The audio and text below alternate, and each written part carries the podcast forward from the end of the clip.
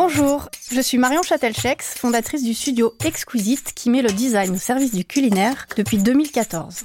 Comme on me pose toujours beaucoup de questions sur mon métier, j'ai décidé de créer Hors d'œuvre, une série de formats courts pour décrypter ce qu'est le design culinaire.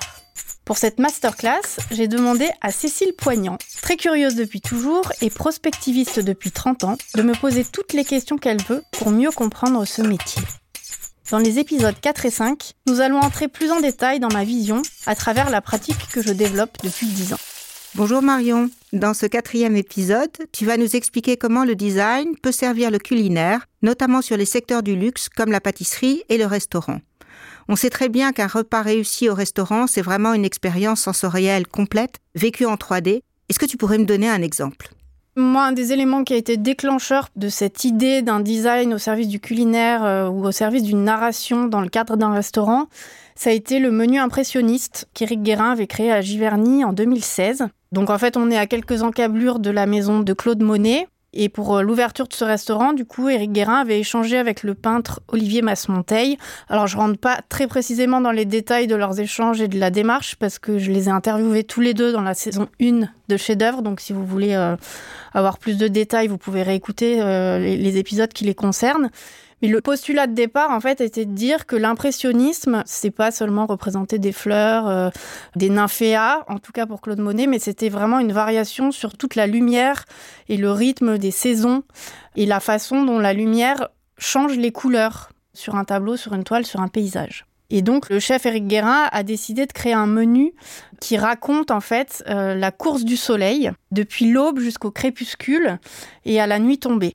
Et c'était vraiment un prétexte créatif qui était très chouette parce que ça donnait aussi toute sa place aux équipes de salle qui étaient là pour nous raconter une histoire. À chaque plat, on attendait de voir ce qu'ils allaient nous raconter. Et je me souviens, moi, très précisément du plat où on nous a évoqué le coucher du soleil avec un œuf mollet. Et au moment où on a posé l'assiette devant nous, en fait, ils sont venus inciser un jaune d'œuf qui était mollet sur l'assiette et le, jaune s'est répandu comme le ciel s'embrase en fait au moment où le, soleil euh, vient toucher l'horizon. Donc c'était vraiment magique. Et là on voit comment une, bah, une narration reste euh, effectivement gravée dans des souvenirs parce que ça m'a embarqué dans quelque chose que je vivais euh, dans tous les sens du terme. D'accord, donc en fait le coucher du soleil là c'était pas le dessert. Et non, c'était aussi ça. La, surprise, c'est qu'on voyait le soleil faire sa course et puis on savait pas où ça allait se terminer. Le dessert était en fait un dessert autour du chocolat noir. Il y avait un jeu de mots avec la nuit, la lune, les étoiles, qui faisait partie aussi de cette idée de temporalité.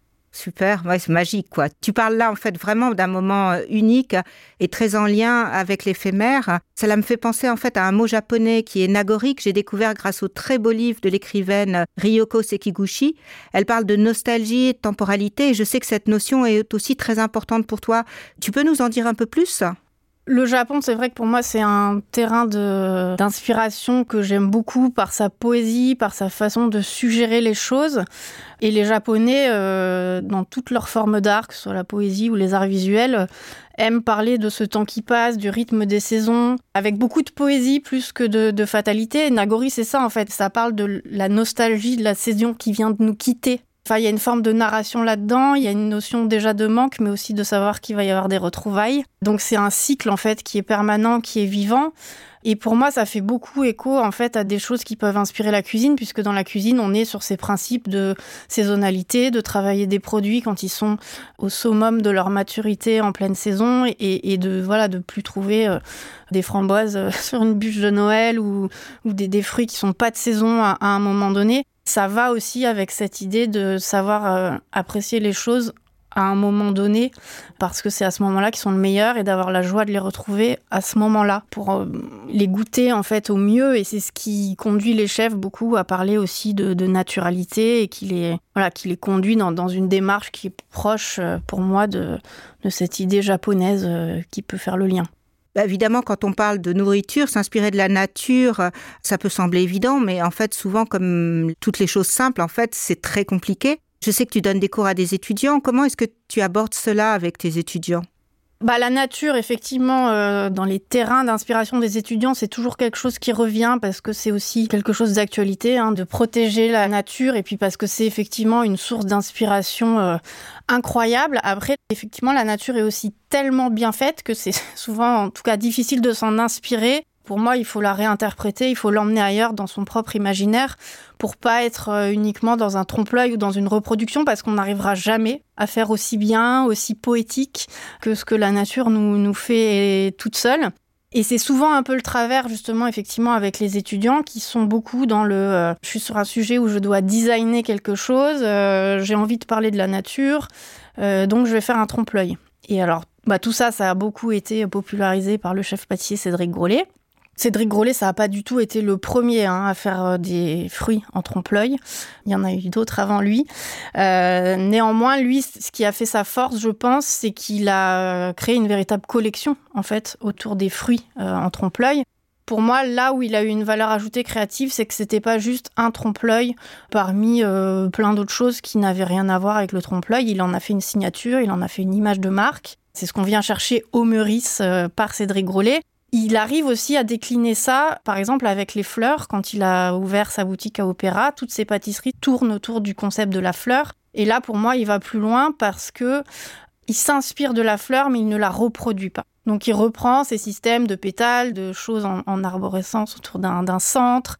Il revalorise aussi le geste du pâtissier en créant ses fleurs on venait au-delà du trompe-l'œil euh, dans une réflexion sur la nature, sur comment la nature peut inspirer, mais euh, au service euh, voilà d'un métier de pâtissier qui doit faire des gestes répétitifs, qui doit produire des petits gâteaux tous plus ou moins semblables et en même temps aucune fleur n'est la même que l'autre. Donc la fleur c'est aussi un voilà un langage très poétique pour venir créer quelque chose de spontané et sortir de cette idée de moule de reproduction et d'être dans quelque chose bah, d'artisanal aussi j'ai envie de envie de dire. Oui, c'est vrai que le type de trompe-l'œil parfait, qui est une partie de sa signature, c'est un peu comme la peinture hyper réaliste. Techniquement, c'est absolument magistral, mais quelque part, peut-être, ça manque un peu d'émotion. Alors, est-ce qu'il y a des contre-exemples, en fait, autour de cette idée de trompe-l'œil? Contre-exemple, ou en tout cas, j'ai envie de dire, et ça, c'est un exemple, effectivement, que je donne à mes étudiants en leur demandant s'ils ont regardé la dernière saison de Top Chef. C'est cette idée que là, tous les ans dans Top Chef, on nous montre des candidats en train de faire des trompe-l'œil. C'est une épreuve euh, auquel ils ne peuvent plus couper. Et euh, bah, cette année, le candidat qui s'appelle Jean décide de faire une tasse en trompe-l'œil.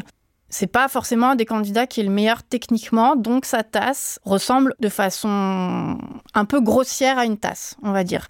Mais selon la façon dont elle a été prise en photo à la télé, etc., on comprend tout à fait qu'il y a une soucoupe, qu'il y a une tasse et qu'il y a un contenant à l'intérieur qui ressemble à du café. Donc on est, on est là dans une évocation de, de ce contenant, de cette tasse. Et pour moi, il y a une forme de poésie là-dedans qui déjà euh, emmène l'imaginaire à se dire ah oui tiens ça ressemble à une tasse. Je suis assez intelligent pour comprendre ce qu'on me raconte. Donc déjà ça met la personne qui déguste dans une posture de compréhension et il est actif aussi. Il n'est pas uniquement dans tiens oui c'est une tasse euh, avec les petites fleurs, la petite anse dorée etc.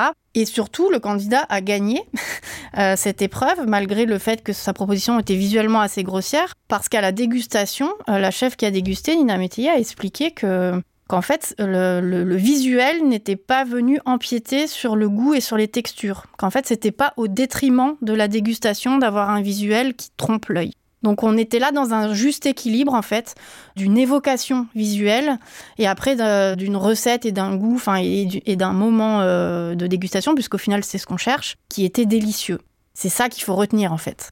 J'imagine que, bien sûr, pour tout un chacun, euh, l'environnement et la culture euh, jouent beaucoup, et aussi dans le design culinaire, évidemment. Je sais que le pâtissier Dominique Ansel s'est adapté aux États-Unis et à la sensibilité des Américains. Pour toi, est-ce que la démarche qu'il a effectuée, tu la vois comme une démarche de designer? Complètement. En fait, euh, Dominique Ansel, il y a quelques années, donc il a été élu meilleur pâtissier euh, du monde. Et il a sorti un livre qui s'appelait euh, Pâtissier magicien. Et moi, en fait, en lisant cet ouvrage, je me suis dit, mais le, titre, il est, enfin, il est un peu trompeur. Donc il y a une forme de magie dans ses projets, dans ses créations. Mais finalement, tout ce qu'il raconte sur la, démarche qu'il a menée pour créer quelque chose, ça relève de la démarche d'un designer. Donc en fait, le livre, moi je l'aurais plutôt euh, appelé pâtissier designer, dans le sens où, il, utilise vraiment euh, les démarches créatives du designer. Par exemple, quand il a créé son Cronut, euh, bah, il est parti du, principe que lui, il est, et c'est un pâtissier français qui est installé à New York, et il a eu envie de mixer euh, ces deux cultures, en fait, de se dire, je vais prendre la pâte feuilletée du croissant et je vais lui donner la forme d'un donut. Donc c'est comme ça qu'il a créé le, Cronut, qui est devenu un truc absolument viral. Ça a été un des premiers pâtissiers, en fait, à avoir la queue devant ses boutiques. Donc il a déposé la forme, Enfin, c'est devenu quelque chose de, très iconique pour lui. Et en fait, dans chacun de ses projets, euh, il explique comme ça comment il est venu associer sa culture française, son idée d'une pâtisserie ou d'une dégustation à la culture américaine. Et euh, par exemple, la première année où il était euh, installé pour Pâques, bah, il a créé des œufs en chocolat, des lapins, enfin tout ce qu'on trouve en France pour ses clients. Et en fait, ça s'est mal vendu il est allé se questionner sur pourquoi ça se vend pas, alors qu'en France, ben, les gens achètent ça sans même se poser de questions. Et en fait, il s'est rendu compte qu'aux États-Unis, la culture n'est pas pour pas qu'autour d'un comme ça de d'icônes en, chocolat, les Américains achètent des, des petits sujets en guimauve. Et d'ailleurs, c'est plutôt des choses industrielles hein, que des choses faites par des artisans. Donc lui, il est venu recréer ces petits poussins en fait en guimauve en les mettant dans un contenant en forme d'œuf et avec simplement le geste de la poche à douille. En fait, il avait comme une tête de poussin qui se formait naturellement. Il a mis deux petits yeux et on avait le poussin dans sa coquille d'œuf en guimauve et qui donc correspondait aux attentes et à la culture des Américains. Et c'est devenu euh, voilà un de ses, un de ses best-sellers parce qu'il a su conjuguer deux idées, en fait, euh, voilà, véhiculer lui son histoire à travers une culture qui, euh, qui est devenue aussi la sienne aux États-Unis. Oui, ce qui est intéressant dans sa démarche à lui, c'est vraiment qu'il a réussi à hybrider les deux cultures. Quelque part, euh, il devrait y avoir chez le designer une forme d'humilité, en fait, de designer ou de dessiner pour les autres et pas seulement pour soi. Mm. C'est ça? Bah moi, c'est aussi pour ça, je pense que je parle d'un design au service du culinaire. Euh, c'est-à-dire que pour moi, effectivement, le designer est là pour euh, bah, déjà décrypter un cahier des charges, un besoin, se mettre voilà au service d'un consommateur qui va manger dans telle ou telle situation. Donc c'est aussi comprendre des problématiques euh, d'usage et face à ça, bah, se mettre en phase de, recherche et développement, enfin de test, de se dire est-ce que ce que je donne à manger dans telle situation, euh, c'est pratique, c'est facile? Enfin ça, c'est des questions qu'on se pose beaucoup, par exemple quand je travaille avec des traiteurs, de se dire bon bah c'est pas du tout la même expérience de manger assis sur une table ou euh, de manger debout avec une coupe de champagne à la main et on peut pas proposer du tout le même type d'expérience. Donc tout ça, ça demande aussi beaucoup de temps, de mise au point. À partir d'une idée de départ, il y a un cheminement pour moi, c'est vraiment des questions essentielles à se poser pour arriver à ce que les gens adoptent d'eux-mêmes une proposition. Et le designer n'est absolument pas là pour imposer quelque chose. C'est pas un artiste en fait qui donne son point de vue, qui crée quelque chose et qui dit bah vous l'acceptez ou vous l'acceptez pas. Moi, je suis positionné comme ça.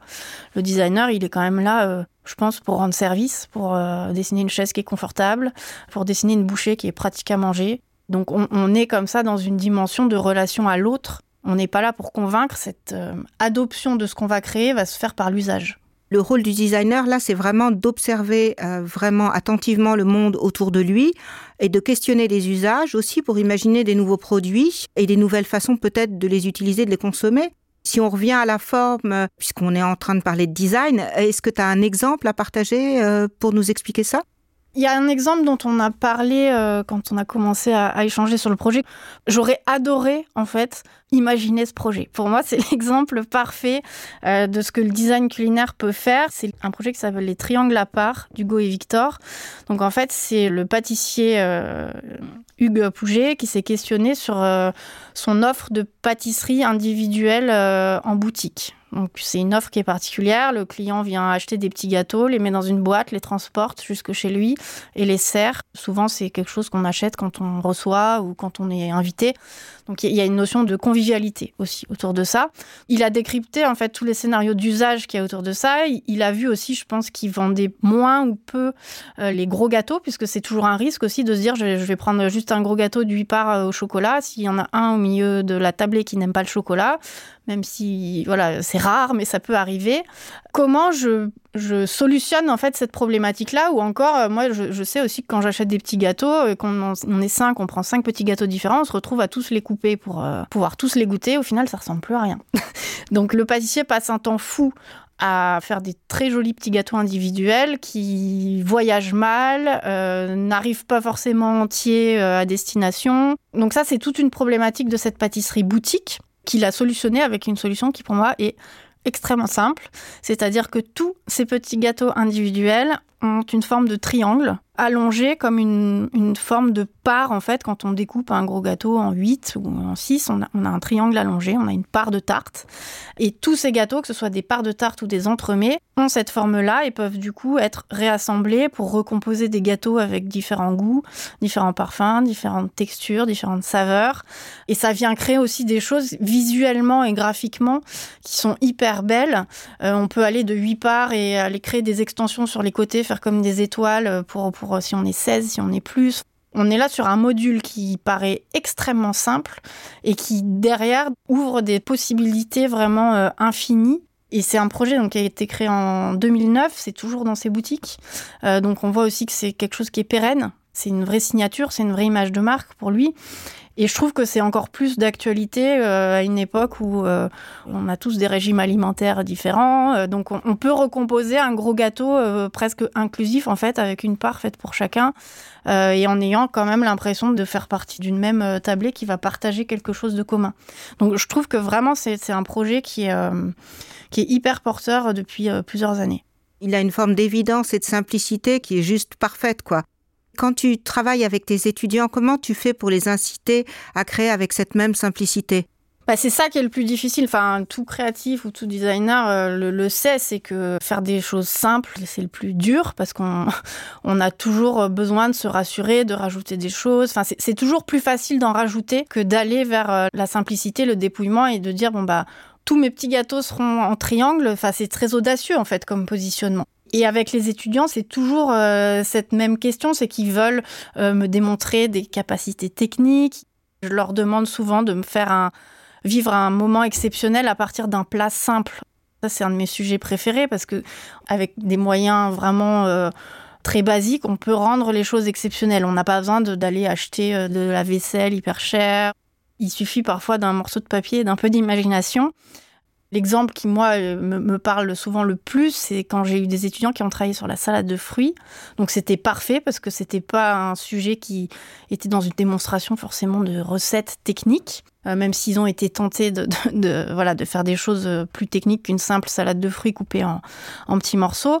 Mais ils s'étaient derrière... Euh, rassuré en voulant servir cette salade de fruits de trois façons différentes avec trois thés différentes donc il y avait trois théières différentes euh, sur une table dehors, donc on était loin en plus de la cuisine de là où ils partaient. Donc ils se compliquaient énormément la vie alors qu'ils avaient une présentation qui devait durer 20 minutes.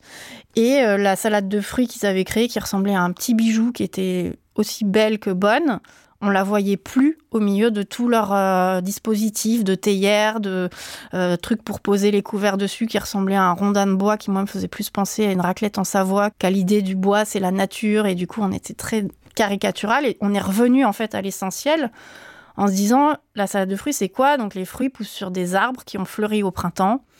Les arbres fruitiers sont souvent très graciles. Enfin c'est des arbres avec des branches très fines. Et c'était le début du printemps. Il y avait des petites pâquerettes dans, dans l'herbe autour de l'école. Donc ils ont ramassé deux trois brindilles qu'ils ont posé sur sur une table qui était euh, en bois brut. Et ils sont venus poser des petites fleurs dessus et leur salade de fruits au milieu Et quand le jury est arrivé, tout le monde a commencé à prendre des photos.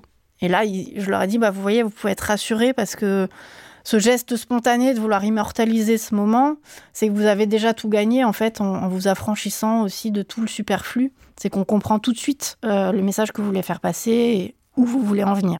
Pour conclure, euh, tu penses probablement un peu comme moi qu'arriver à la simplicité, en fait, c'est quelque part le plus difficile. Mmh. C'est le plus difficile surtout quand on est encore en train d'apprendre euh, parce qu'on a envie de démontrer tout ce qu'on sait faire, tout ce qu'on a appris. Et puis c'est extrêmement rassurant de venir compliquer les choses en fait. Mais moi ce que je pense c'est qu'il vaut bien mieux affirmer quelque chose de simplement parfait, très très bien exécuté, que de vouloir se compliquer la vie et du coup de ne pas forcément tout maîtriser et, et d'être euh, du coup dans quelque chose qui va tomber un peu à côté parce qu'on n'aura pas pu tout prévoir, euh, tout faire tenir. C'est vraiment un travail de longue haleine euh, et pour moi, j'apprends aussi ça avec l'âge.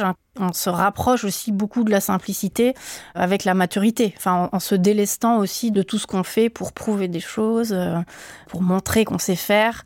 Et ça, c'est tout l'enjeu de ce que je fais dans les écoles, c'est qu'il faut apprendre à faire simple tout en apprenant encore à maîtriser la technique on est sur deux niveaux d'apprentissage qui sont parfois presque antinomiques en fait.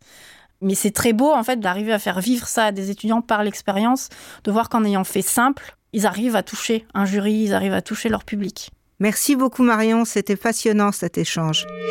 Merci Cécile et merci d'avoir écouté cet épisode. Vous retrouverez dans la description de l'épisode et sur le site chefd'oeuvre.com tous les liens utiles que j'ai cités. Vous pouvez me retrouver sur Instagram, Marion Châtelchex underscore ou sur LinkedIn. Merci à Pling Studio d'avoir réalisé cet épisode. À très bientôt pour la suite.